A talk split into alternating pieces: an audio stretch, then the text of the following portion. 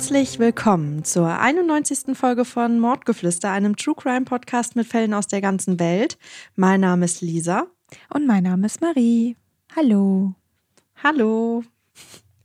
Ja, heute gibt es ja einen besonderen Fall. Also erstmal ist die Besonderheit, dass ich ihn tatsächlich schon kenne, weil wir es sonst anders zeitlich jetzt nicht geschafft hätten mit der Aufnahme. Und es ist ja auch ein Fall äh, aus dem Buch, richtig? Mhm.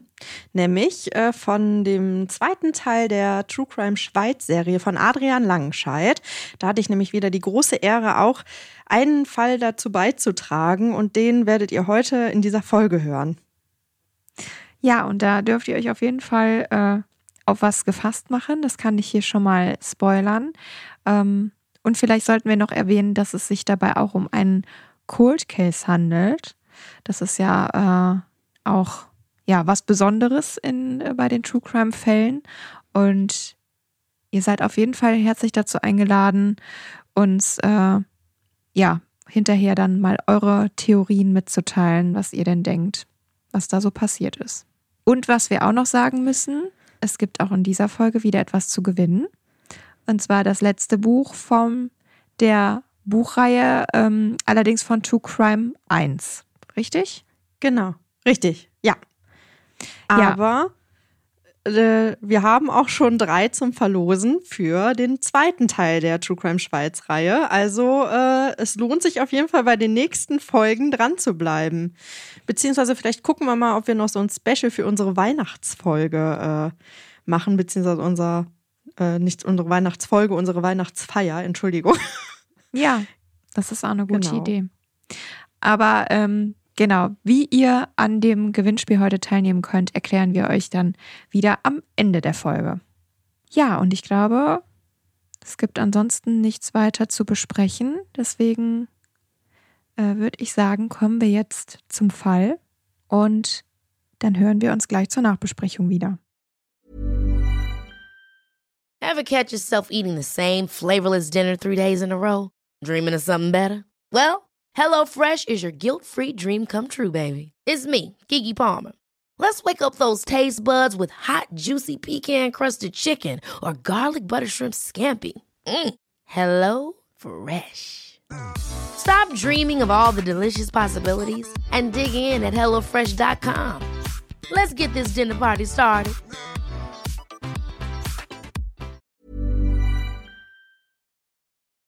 Hüte dich vor denen, die sich als Engel verkleiden, denn oft steckt der Teufel in den schönsten Gewändern.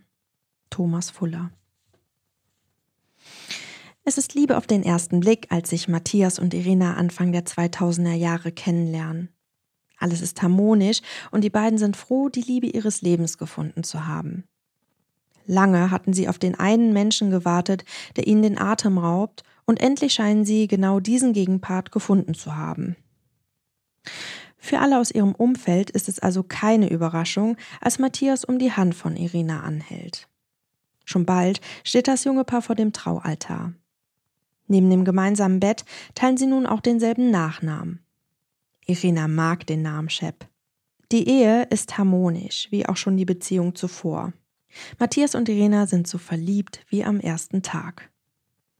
Als sich dann auch noch Zwillinge ankündigen, ist das Familienglück perfekt. Irina bringt im Jahr 2005 zwei gesunde Mädchen auf die Welt, die sie Livia und Alessia nennen. Matthias und Irina lieben die Mädchen sehr. Alles scheint perfekt. Auf Familienbildern lächeln die vier in die Kamera. 2007 entscheiden sich Matthias und Irina für einen Umzug. Ihre Zelte wollen sie im kleinen Ort Saint-Sulpice in der Schweiz aufschlagen. Saint-Sulpice ist ein wunderschönes Fleckchen Erde im Kanton Waadt. Mit seinen 4931 Einwohnern ist es gemütlich und naturverbunden. Auch ein Blick auf die Berge kann man erhaschen. Mit der neuen Wahlheimat beginnen allerdings auch einige Probleme. Es scheint, als habe Matthias sein wahres Gesicht zuvor sehr gut verstecken können. Er beginnt immer autoritärer und besitzergreifender zu werden. Dazu stellt er Unmengen an Regeln auf, die von seiner Familie bis ins kleinste Detail beachtet werden müssen. Es gibt von nun an Vorschriften, die beim Spielen, beim Essen und sogar beim Kühlschrank öffnen beachtet werden müssen. Bei Missachtung kommt es nicht selten zu gewalttätigen Übergriffen seitens Matthias. Immer häufiger kommt es nun zu Streitigkeiten, die für die gesamte Familie sehr belastend sind. Die Ehe beginnt zu bröckeln. Irina hat zunehmend das Gefühl, dass ihr Mann sie nur noch als Leibeigene sieht und so entscheidet sie sich im September 2010 für eine Trennung. Irina will wieder atmen können und dem Mädchen eine unbeschwerte Kindheit ermöglichen. Mit all dem Streit, der um die Fünfjährigen herum passiert, ist das nicht möglich.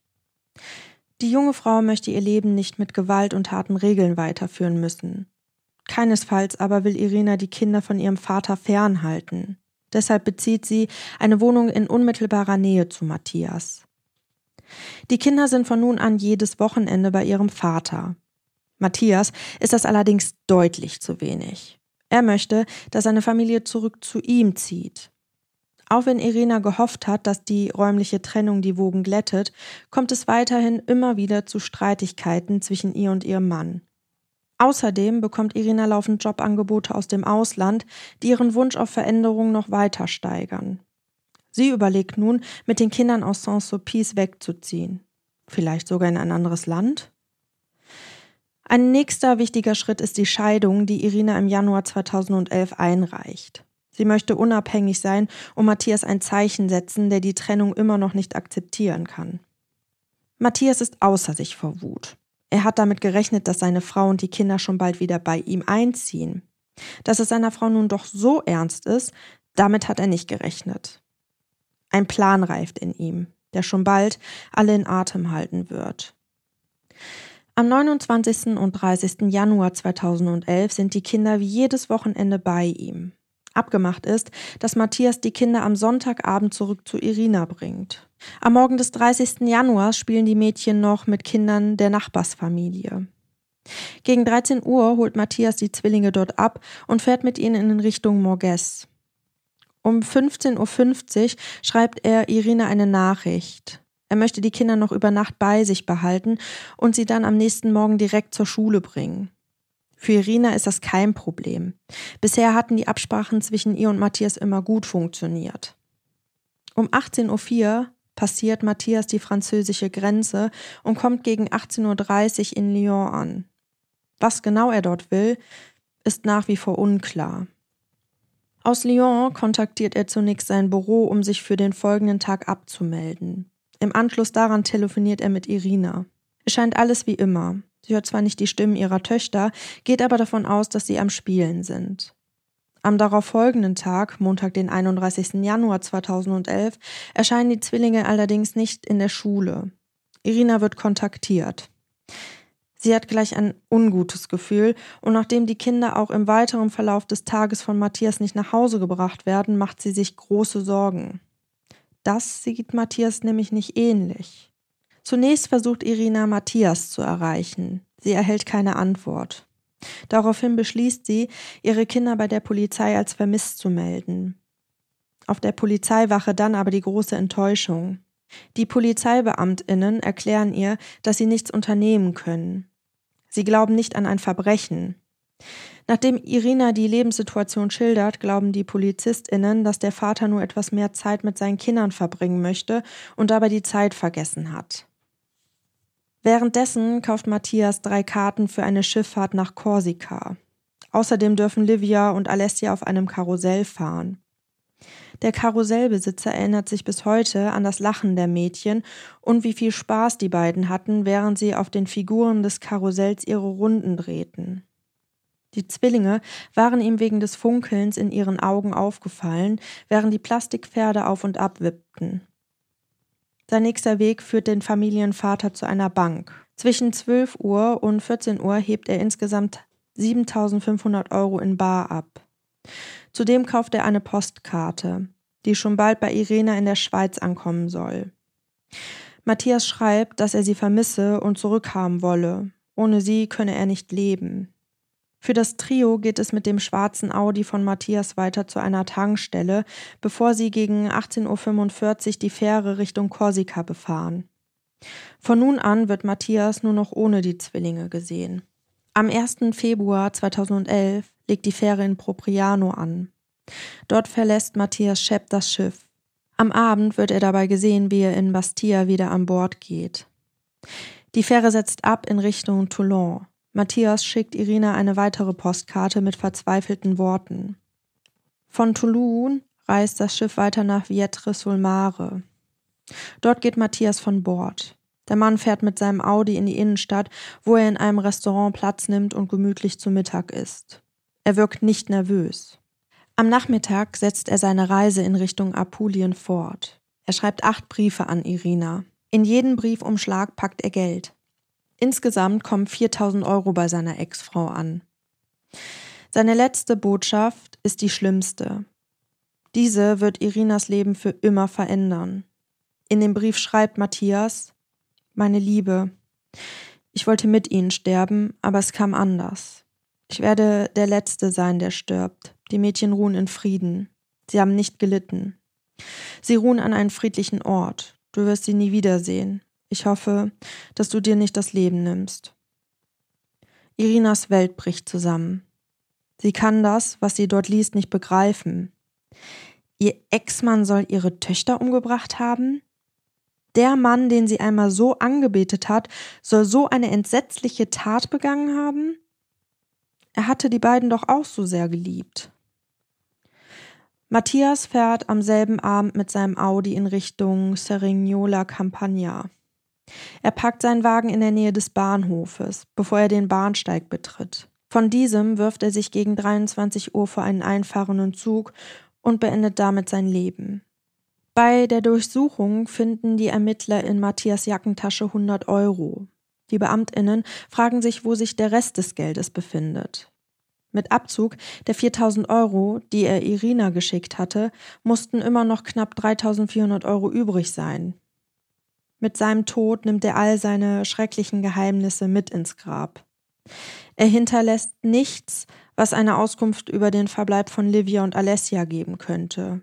Er beantwortet keine von den Fragen, die Irina seit der Postkarte so sehr quälen und ihr jeglichen Schlaf rauben.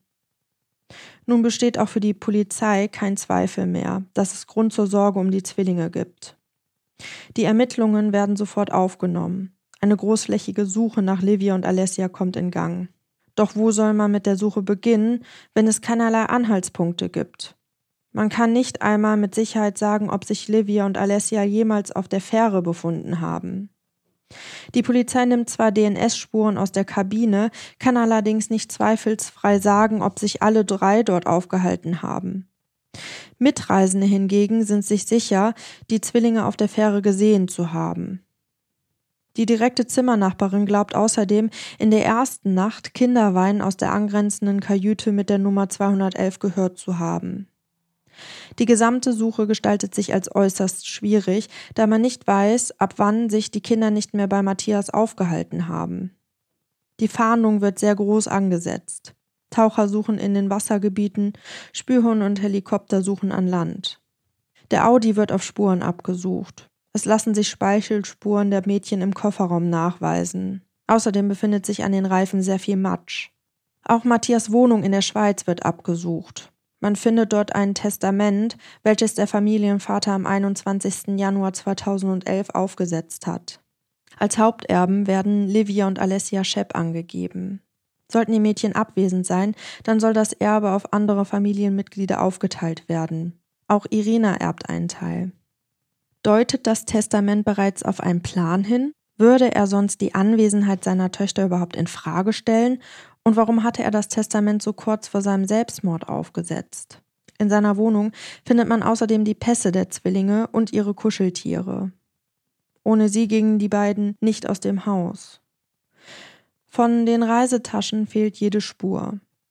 Matthias Schepp hatte zwar sorgfältig dafür sorgen wollen, dass niemand seine Suchbegriffe auf dem Dienstcomputer findet, aber die ermittelnden Beamtinnen schaffen es, den Suchverlauf zu rekonstruieren. Demnach suchte er nach Begriffen wie Selbstmord, Gift und Waffe.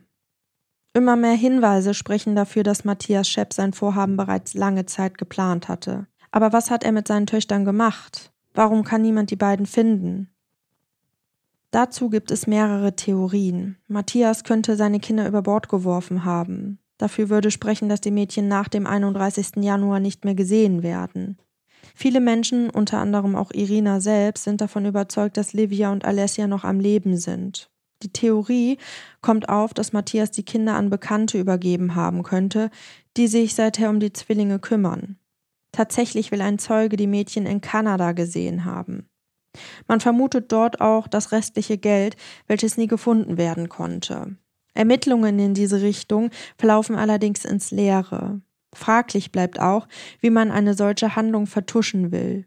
Livia und Alessia würden nach ihren Eltern fragen und bestimmt auf sich aufmerksam machen. Reichen außerdem 3500 Euro, um seine Kinder ein Leben lang irgendwo unterbringen zu können? Zuletzt besteht auch die Möglichkeit, dass Matthias die Mädchen auf dem Schiff vergiftet und anschließend auf dem Festland vergraben hat. Einige Indizien sprechen für diese Theorie.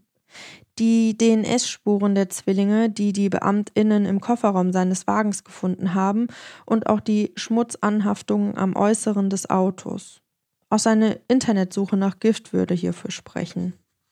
Keine der Theorien kann bis heute belegt werden. Eine Aufklärung wird ohne Leiche oder Zeuginnen schwer werden. Das Geheimnis, was Matthias Schepp letztlich mit seinen Kindern gemacht hat, nimmt der Familienvater mit in sein Grab. Hat er wirklich seine eigenen Kinder aus Rache an seiner Frau getötet? Er hat Irina das wohl Schlimmste angetan, was einem Elternteil widerfahren kann. Er hat ihr das Liebste genommen und sie mit Fragen zurückgelassen, die sie nun nicht mehr zur Ruhe kommen lassen. Keiner kann sagen, ob das Verschwinden der Mädchen jemals aufgeklärt wird.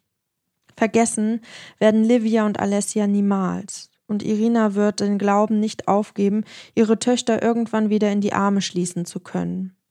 Die Bevölkerung hofft gemeinsam mit der Mutter und allen Angehörigen auf ein Happy End in diesem vermissten Fall.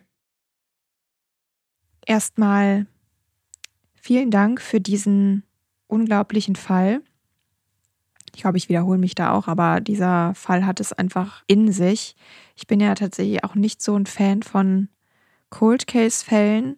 Trotzdem verstehe ich natürlich, wie wichtig es ist, dass die immer mal wieder vorgetragen werden. Eben da ja auch immer noch die Hoffnung besteht, dass es da vielleicht doch noch ein paar ja, neue Informationen gibt oder jemand vielleicht dazu beitragen kann, um auch diesen schrecklichen Fall noch aufzuklären. Also als du beschrieben hast, äh, dass da die ersten Probleme in der äh, Ehe auftreten, habe ich noch die ganze Zeit gerätselt, wo es jetzt mit diesem Fall hingeht, was wohl passiert sein könnte. Habe mich dann gefragt, wie das wohl sein muss, wenn man auf einmal feststellt, dass die Person, mit der man schon mehrere Jahre zusammen ist und auch eben eine Familie gegründet hat, sich auf einmal so stark verändert und so ein komplett anderes Verhalten an den Tag legt und es einem vorkommt, als hätte die ja zwei Gesichter beziehungsweise sich vielleicht vorher die ganze Zeit verstellt. Das äh, ja muss ganz, ganz schrecklich sein. Ich kann natürlich auch gut verstehen, dass äh, die Irina dann irgendwann da einen Schlussstrich gezogen hat und ja, eigentlich muss man sagen, glücklicherweise diese Ehe nicht weitergeführt hat. Es passiert ja oft, dass sich ähm, Paare nicht trennen und auch nicht scheiden lassen, eben in der Annahme, dass das für die Kinder ist, wenn da Kinder mit im Spiel sind. Aber ich glaube, dass es oftmals ja wahrscheinlich nicht die richtige Entscheidung ist, weil die Kinder ja auch ganz feine Antennen haben und merken, wenn etwas nicht in Ordnung ist und das dann meistens sogar die bessere äh, Lösung ist, indem man sich trennt, aber hoffentlich dann als Eltern noch gut zusammenarbeitet und eigentlich hatten die ja hier auch eine ganz gute Lösung gefunden, eben, dass die Kinder dann am Wochenende beim Papa sind und so beide Elternteile ähm, ja haben. Und äh, da hat ja auch eigentlich noch nichts darauf hingedeutet, dass das Ganze so eine Wendung nimmt. Also für mich war natürlich schon so ein bisschen die Alarmglocken, als du dann erzählt hast, dass die äh, Irina eben diese Scheidung eingereicht hat und ähm, der Matthias darüber so schockiert war, weil er ja irgendwie der Meinung war, dass die das vielleicht doch wieder hinbekommen könnten oder dass das Ganze nochmal gekittet wird. Da musste ich so ein bisschen an meinen Fall denken mit der ähm, Marion, weil da ja auch der Mann ab dem Moment, als ihm dann klar geworden ist, dass sie wirklich an dem Vorhaben festhält und ähm, diese Trennung bestehen bleibt, und sie sich eben scheiden lassen möchte, dass das sowas auslöst, äh, halt sowas Endgültiges, ne? Und dass man dann erkennt, okay, das scheint hier doch nicht mehr so zu laufen, wie ich mir das erhofft habe, und ähm, ich kann die andere Person nicht umstimmen. Man hat ja da im Nachhinein herausgefunden, dass er anscheinend, da es ja dieses Testament gab, schon länger irgendwie die Idee hatte, zumindest sein Leben ähm, zu beenden.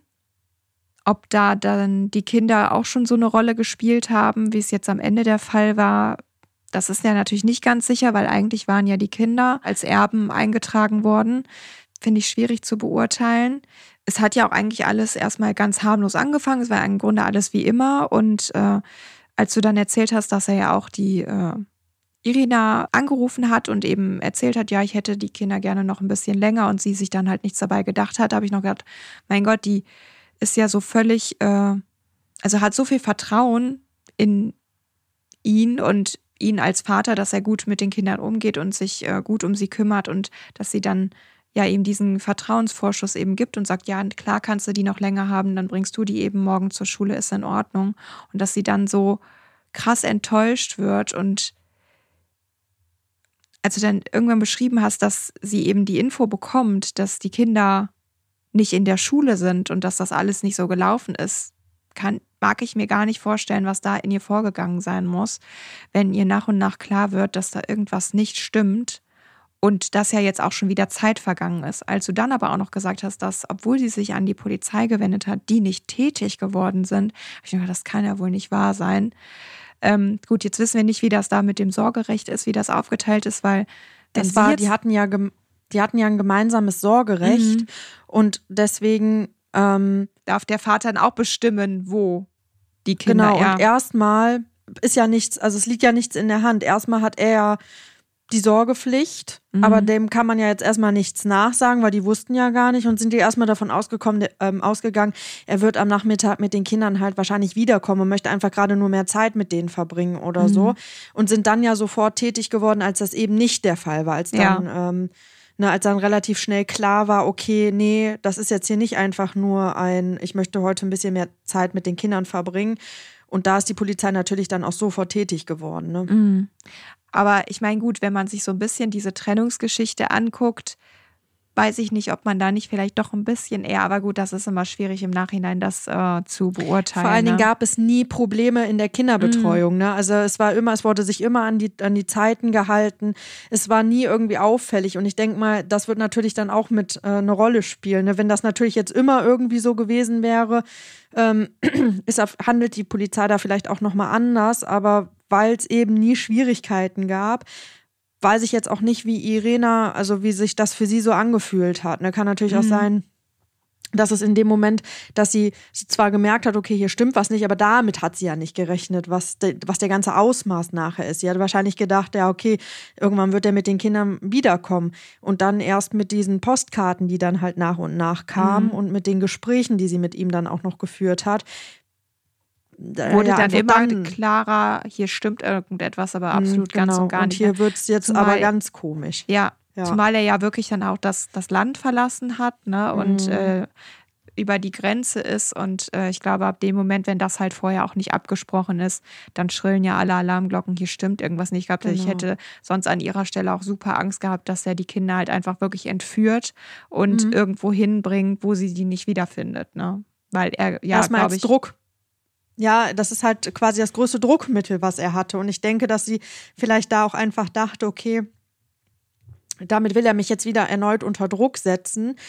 Aber dass ihr der Ausmaß natürlich von dieser ganzen Situation noch überhaupt nicht bewusst war. Was natürlich auch absolut klar ist. Ne? Also, mhm. wenn du da natürlich einen ähm, Vater hast, der eigentlich ja seine Kinder ja auch liebt. Es gab nie Probleme in der Kinderbetreuung, dass er sich irgendwie nicht an Zeiten gehalten hat oder sowas. Gehst du jetzt erstmal nicht davon aus, dass den Kindern da irgendwas zustoßen könnte. Ne? Also das ist natürlich echt äh, perfide. Ja, zumal sie ja auch weiß, wie er mit ihnen umgegangen ist und dass er die geliebt hat, ne? Und dass das ja. auch vorher ja die ganze Zeit gut funktioniert hat und die Kinder sich ja augenscheinlich auch bei ihm wohlgefühlt mhm. haben mhm. und mit ihm eine gute Zeit verbracht haben. Ne? Ich musste noch richtig schlucken, als du gesagt hast, dass der ähm, Betreiber von diesem Karussell sich noch so gut an die erinnern kann und ähm, an das Glitzern in ihren Augen und diese Freude, die die mhm. beim auf diesem Karussell hatten. Ähm, da hatte ich einen richtigen Kloß im Hals, weil ich meine, wenn du so ein Karussell betreibst, dann siehst du ja jeden Tag unzählige Kinder und äh, viele, die Spaß daran haben, damit zu fahren und so. Und dass ihm das wirklich noch so in Erinnerung geblieben ist, das ist ja vielleicht auf der einen Seite tröstend für die Irina, dass äh, es den Kindern da auf jeden Fall gut ging und die eine gute Zeit da hatten und sich äh, wohlgefühlt haben. Aber auf der anderen Seite ist das ja fast mit einer der letzten Sichtungen, wo die Kinder eben noch lebend gesehen wurden. Ne? Ähm, also das ist auf jeden Fall echt krass gewesen und hat mir, wie gesagt, so ein richtigen, richtig komisches Gefühl äh, gegeben.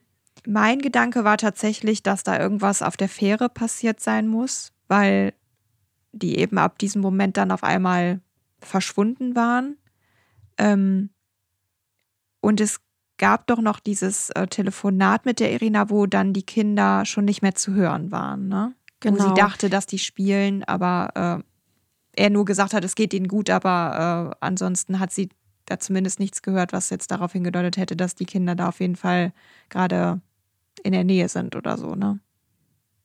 Ja, ich finde auch, ähm, also was, was mich stutzig macht so ein bisschen, sind die ähm, Speichelspuren der beiden im Kofferraum und ähm, die Matschspuren an den Reifen. Mhm. Das finde ich halt auch so ein bisschen. Es könnte sein, dass vielleicht auf, dem, auf der Fähre schon was passiert ist, dass er sie dann in den Kofferraum gepackt hat und so eben diese Fähre wieder verlassen hat und dann irgendwo hingefahren ist, wo es sehr matschig war, äh, im tiefsten Wald oder was auch immer da vielleicht für eine, für eine Landschaft war. Das weiß ich jetzt natürlich nicht, aber äh, mhm. wie soll man das jetzt unbedingt wiederfinden oder diesen Ort mhm, äh, finden? Ne? Das darf, ist dieses Gebiet ja viel zu groß und wie viel er auch danach noch rumgereist ist. Also er hat ja ganz oft noch seinen Ort gewechselt und äh, ist nicht lange an einer Stelle geblieben. Deswegen, ja, ich weiß nicht, ja, und nicht, ob die Polizei ja auch da schon sagen, so so GPS-Daten ja ausgelesen hat oder vom Mobilfunk, wo er eingeloggt war, dass man das vielleicht noch ein bisschen nachvollziehen kann, wenn er halt dann wirklich mal da diese Route verlassen hat und länger an einem anderen Ort war oder so, ne? Du kannst ja auch im Nachhinein nicht mehr sagen, wann die Kinder das letzte Mal gesehen wurden, weil mhm die, man weiß halt nicht, ob man den Zeugenaussagen, ob man den so glauben kann. Ne? Kann natürlich auch sein, dass sie ganz andere Kinder gehört haben in den, in den Kajüten oder dass das ähm, vielleicht auch Einbildung war. Manchmal, ne, wir, wir wissen ja selber, wie das mit den Zeugenaussagen ist man weiß es nicht, Es kann natürlich auch sein, dass die Kinder gar nicht mehr mit an Bord gegangen sind. Es kann aber auch sein, dass die Kinder nachher wieder mit von Bord gegangen sind. Ähm, Fakt ist, er wurde ja auch ein paar Mal beim Essen gesehen, wo die Kinder auf jeden Fall nicht mehr dabei waren. Mhm. Ähm, da geht man ja schon davon aus, dass sie dann auch wahrscheinlich nicht mehr bei ihm waren. Aber man weiß es ja nicht. Also Irina sagt ja bis heute, dass sie irgendwie das Gefühl hat, dass die Kinder noch leben. Ähm, ja, gut, ich glaube, das ist auch die Hoffnung, die man da als Mutter einfach ja, braucht. Ja, natürlich, klar. Ähm, Solange das Gegenteil halt nicht bewiesen wurde, ne? Also, das mhm, kann ich schon richtig. irgendwo verstehen, dass sie da ja. weiterhin daran glauben möchte. Ich mhm. finde die mhm. Theorie, dass sie bei irgendwelchen Verwandten sind, eher abwegig. Also, das hat, hat mich jetzt nicht überzeugt. Die sind fünf Jahre alt und das hast du ja auch erwähnt. Natürlich fragen die nach Mama und Papa und ja. äh, die äh, haben Erinnerungen und äh, auf der anderen Seite sind die noch so klein, dass äh, jetzt der Matthias die nicht einfach hätte irgendwo lassen können, ohne dass die wirklich beaufsichtigt werden, weil Fünfjährige auch ja. Blödsinn machen. Und ähm, ich kann mir jetzt nicht vorstellen, dass er die zum Beispiel im Hotelzimmer gelassen hat, um dann essen zu gehen alleine.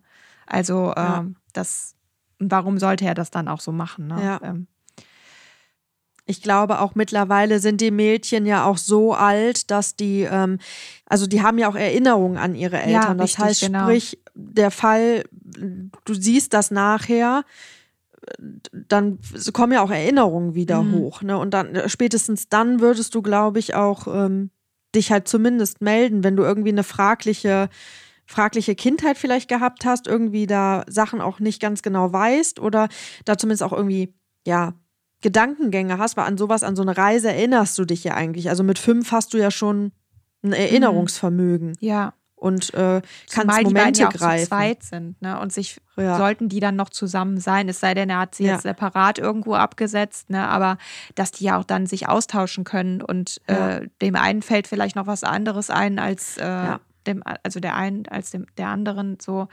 Ähm, ja, das finde ich auch nicht so nicht so nachvollziehbar. Was halt Mhm. absolut tragisch ist, ist, dass ähm, Matthias sich selbst das Leben genommen hat und somit jegliche Informationen oder ja, äh, Anhaltspunkte, alles Mögliche, ja, im wahrsten Sinne des Wortes mit in sein Grab genommen hat, ne? Und Mhm. sich da aber auch der jeglicher Verantwortung entzogen hat.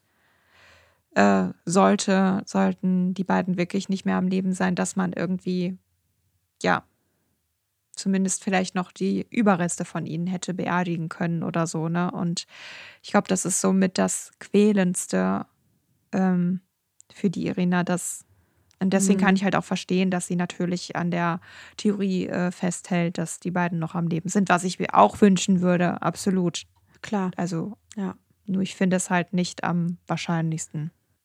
Ja, mir tut das halt für die Irina total leid, ne, weil sie halt jetzt mit offenen Fragen, da steht überhaupt nicht was. Also von jetzt auf gleich hat sich halt mit dem Anruf der Schule, dass die, Ki dass die Kinder nicht in die Schule gekommen sind, einfach das komplette Leben verändert. So und du rechnest mit sowas ja nicht. Also auch wenn Matthias vielleicht in der Vergangenheit ja sehr besitzergreifend und auch gewalttätig zwischendurch gewesen ist, war er doch immer ein liebender Vater und dass er ja seinem, seinen Kindern dann so etwas antut, nur um Irena quasi einen reinzuwirken, das finde ich, also ich, ich kann gar nicht, ich kann mir gar nicht vorstellen, was in so einem Menschen vorgeht, dass das quasi, also dass das quasi deine, deine Idee ist, Rache an jemandem Mhm. auszuüben. Und ich meine, du hast ja gesagt, dass sie ab dem Anruf das Leben schon nicht mehr so war, aber ich glaube, dass mit dieser, mit dieser Postkarte, die dann ankam, wo dann eben drin stand, dass er zwar noch am Leben ist, aber die Kinder äh, nicht Ja, das so auf jeden Richtung, Fall auch. Da ist ja dann die komplette, also die ganze Welt zusammengebrochen, ja. Also, wenn du dann, da, also deine größten Befürchtungen quasi bewahrheitet siehst, dann muss ja wirklich, äh, ja, wirklich die Welt zusammenbrechen. Ja. Ich kann mir jetzt auch richtig vorstellen, wie sie das überhaupt gar nicht fassen konnte, was da drin stand. Ne? Also, Mhm. dass sie wahrscheinlich zunächst dachte, dass das vielleicht ein, ja, ein ganz, ganz schlechter Scherz ist, ne? So irgendwie Angstmacherei. Ja, genau. Der Versuch von nicht, Matthias, sie zu quälen, wirklich, ne? Ja, richtig, ja.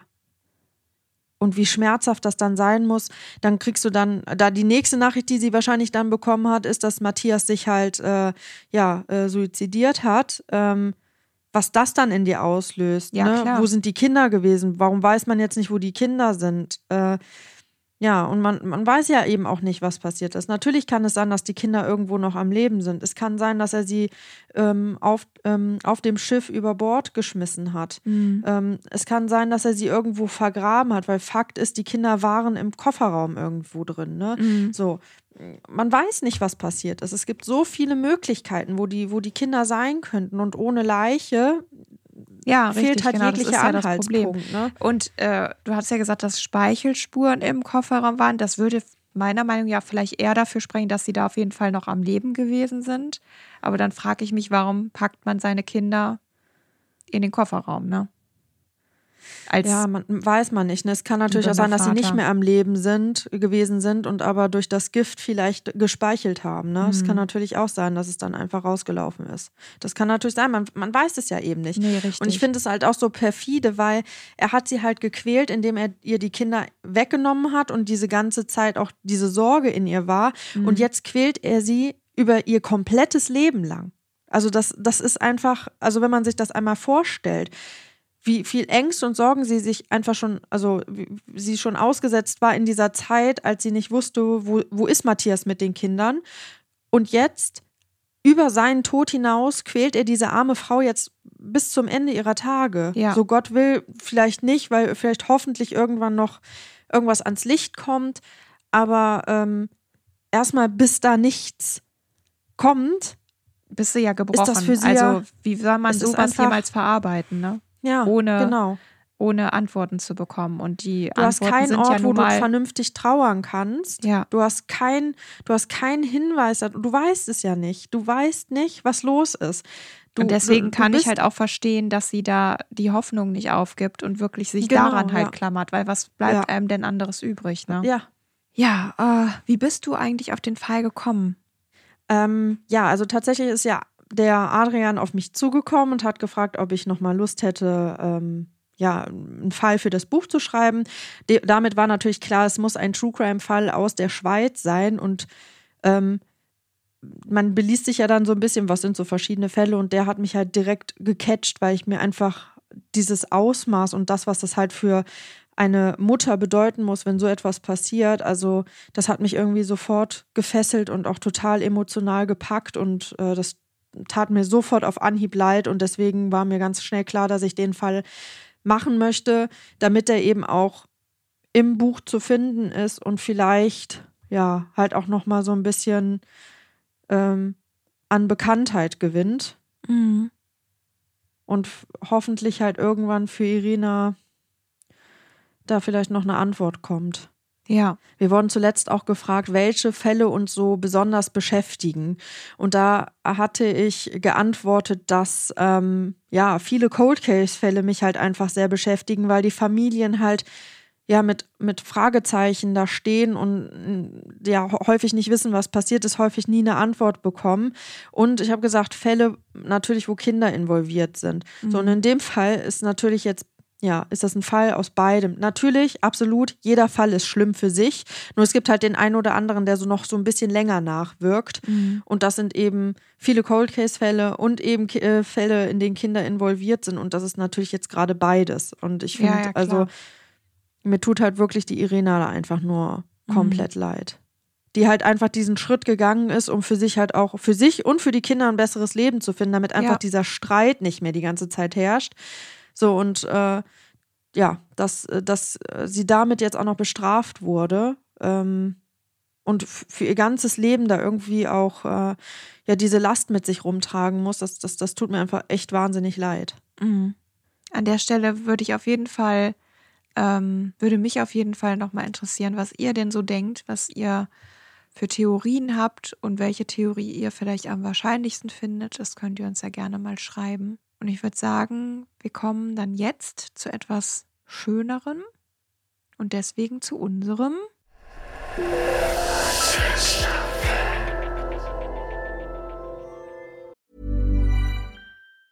Ever catch yourself eating the same flavorless dinner three days in a row?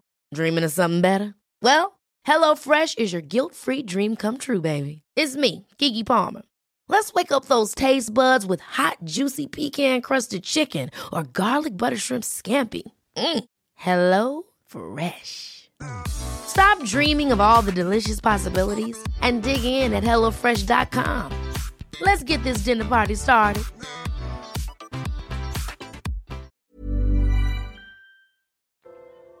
Ja, Marie, heute war ich ja dran. Und ich würde gerne von dir wissen, was äh, dich zuletzt an dir selbst überrascht hat. Da würde ich einfach sagen, dass ich äh, überrascht bin, mit wie wenig Schlaf ich noch funktioniere. äh, weil tatsächlich die Nächte, ähm, je älter meine Tochter wird, immer anstrengender werden und ähm, sie jetzt zuletzt auch krank gewesen ist. Sie hatte das Drei-Tage-Fieber und dann macht man sich halt auch nochmal irgendwie anders Sorgen und das waren wirklich ähm, Nächte, die waren nicht von dieser Welt und äh, irgendwie habe ich es doch geschafft, am nächsten Morgen zwar nicht gut gelaunt und auch nicht voller Energie, aber am nächsten Morgen aufzustehen und einfach weiter zu funktionieren. Und ähm, das hat mich überrascht, zu was mein Körper da noch fähig ist, obwohl ich wirklich da auf dem Zahnfleisch gehe. Wie sieht das denn bei dir aus? Wie beantwortest du die Frage? Ja, also ich habe da so ein brandaktuelles Thema, Oh. denn äh, ich äh, habe ja so ein bisschen die Wanderslust für mich entdeckt. So, und letzte Woche sind wir halt 20 äh, Kilometer gegangen, eine Freundin und ich. Ach, ich wollte sie an dieser Stelle, genau, die hört uns nämlich tatsächlich immer zum Einschlafen und hat gesagt, sie ist etwas neidig auf Pia, dass die ähm, häufig äh, ähm, so viel ja, Sendezeit bekommt. Richtig, genau. Und hat gesagt, äh, wir sind losgewandert und dann war ihr, ihre, ihre Wortwahl war, also ich möchte, dass diese Wanderung eine zumindest mich irgendwie in diesen Podcast reinbringt. Christina ist die erste Person, mit der ich jemals wandern gegangen bin und ich liebe es, mit ihr wandern zu gehen, auf jeden Fall. Ne? Aber ähm, ja, aber an dieser Stelle möchte ich Sie gerne mal grüßen. Hallo Christina. Grüße gehen ähm, raus. Und wir sind letzte Woche 20 Kilometer gegangen. Das war das erste Mal, dass ich 20 Kilometer wandern gewesen bin. Hat sich nachher richtig, richtig gut angefühlt. Und ähm, ich habe mir jetzt tatsächlich auch mal Wanderschuhe angeschafft und habe dann gedacht, boah, die möchte ich eigentlich gerne ausprobieren. Jetzt hatte Christina aber keine Zeit, also hatte ich Pia gefragt für dieses ähm, Wochenende. Und wir hatten dann erstmal so halt so eine 17 Kilometer Runde hatten wir uns dann rausgeguckt und haben dann aber irgendwann gesagt, komm, wir machen doch die 20.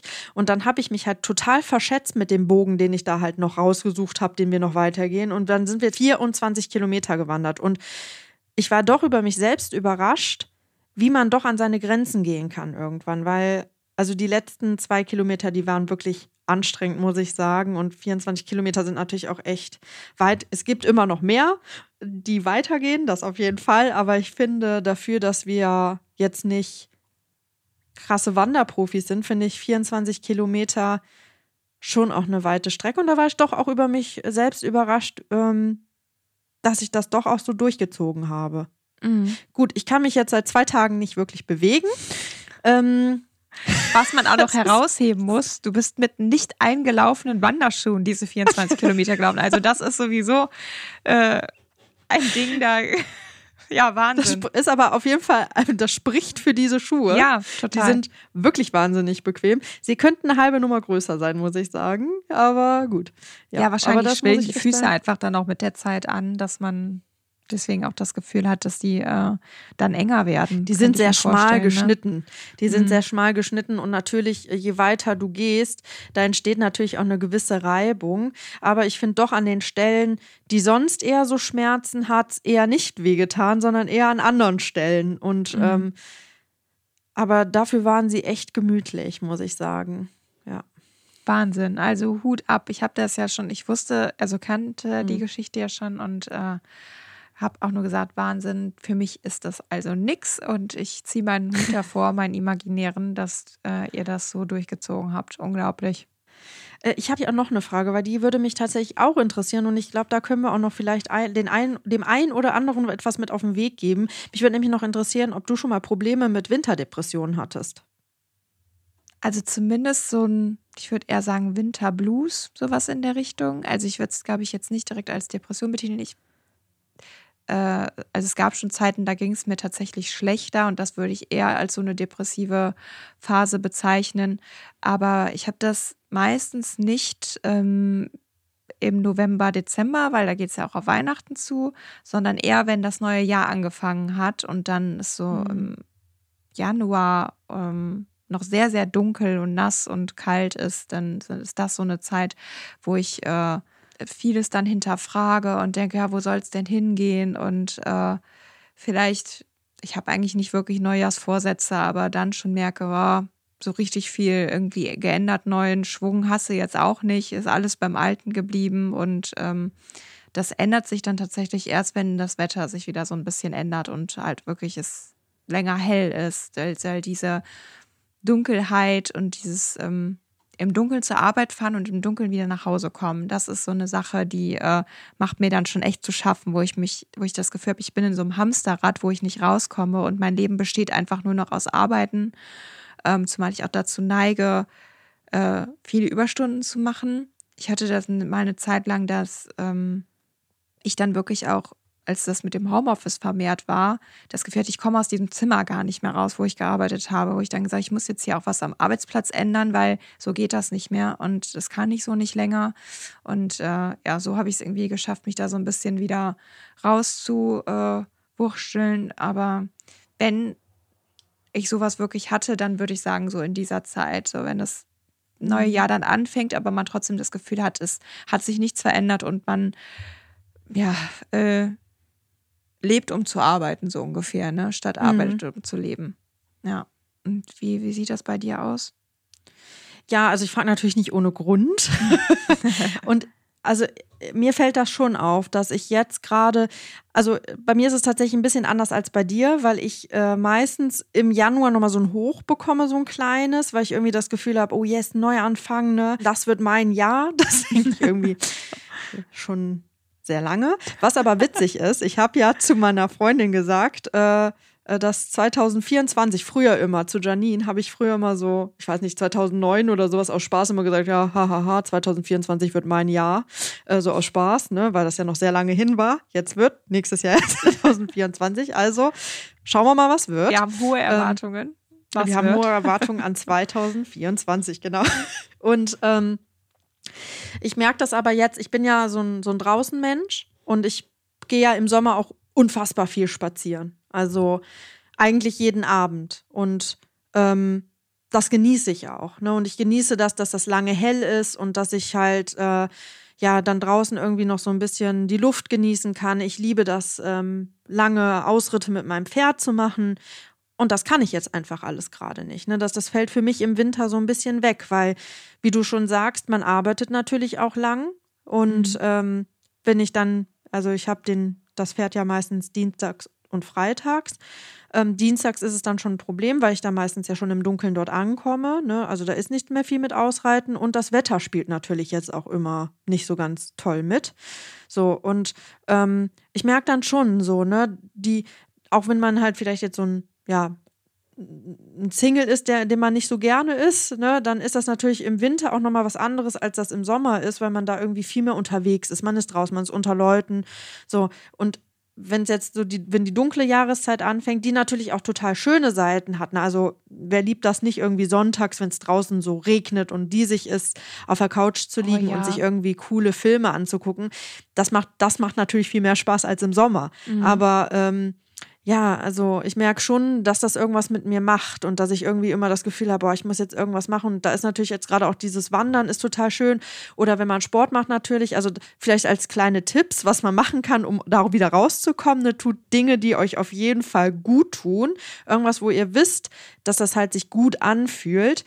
Ähm, und ich bin auch immer wieder überrascht, wie viel ja Sport in einem auslöst. Ne? Mhm. Also letzten Donnerstag, da dachte ich auch so, wer bin ich und was habe ich mit mir selbst gemacht? Da bin ich halt tatsächlich vor der Arbeit zum Sport gegangen und war so, was, also ich saß so, ich saß so oft und habe gedacht, träume ich das jetzt gerade? Bin ich wirklich hier? Ne?